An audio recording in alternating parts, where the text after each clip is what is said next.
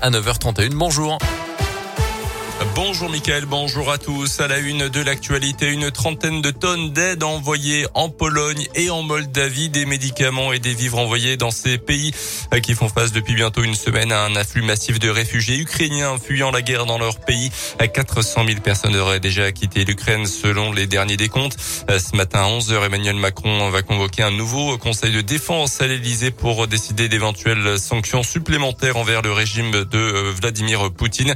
La France va d'ailleurs présenter présenter une résolution à l'ONU pour faciliter l'acheminement de l'aide humanitaire en Ukraine et un texte condamnant l'invasion du pays va être discuté.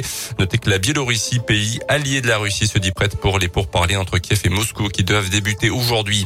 Dans l'actu également ce matin, cette nouvelle étape dans l'allègement des mesures sanitaires en France, la fin du port du masque dans les lieux clos soumis au pass vaccinal, les cinémas, les théâtres ou encore les musées, excepté les transports en commun. Un seul test désormais nécessaire quand on est qu'à contact et vacciné. Idem pour les enfants à l'école. Des élèves qui d'ailleurs retirent leur masque dans les cours de récréation à partir d'aujourd'hui, jour de la rentrée scolaire. C'était les derniers Jeux Olympiques d'hiver pour le biathlète indinois Simon Détu à Pékin. C'est ce qu'annonce le natif de Belay dans les colonnes du progrès. Âgé de 30 ans, n'ira donc pas à Milan Cortina en 2026. Simon Détu médaillé d'argent en relais masculin il y a quelques jours en Chine. Du foot pour euh, terminer avec la défaite en Ligue 1 de Lyon. La septième en championnat, c'était contre Lille, champion de France en titre. Un but à zéro hier soir à l'OL Stadium. Lyon végète à la dixième place et se déplacera à Lorient en fin de semaine.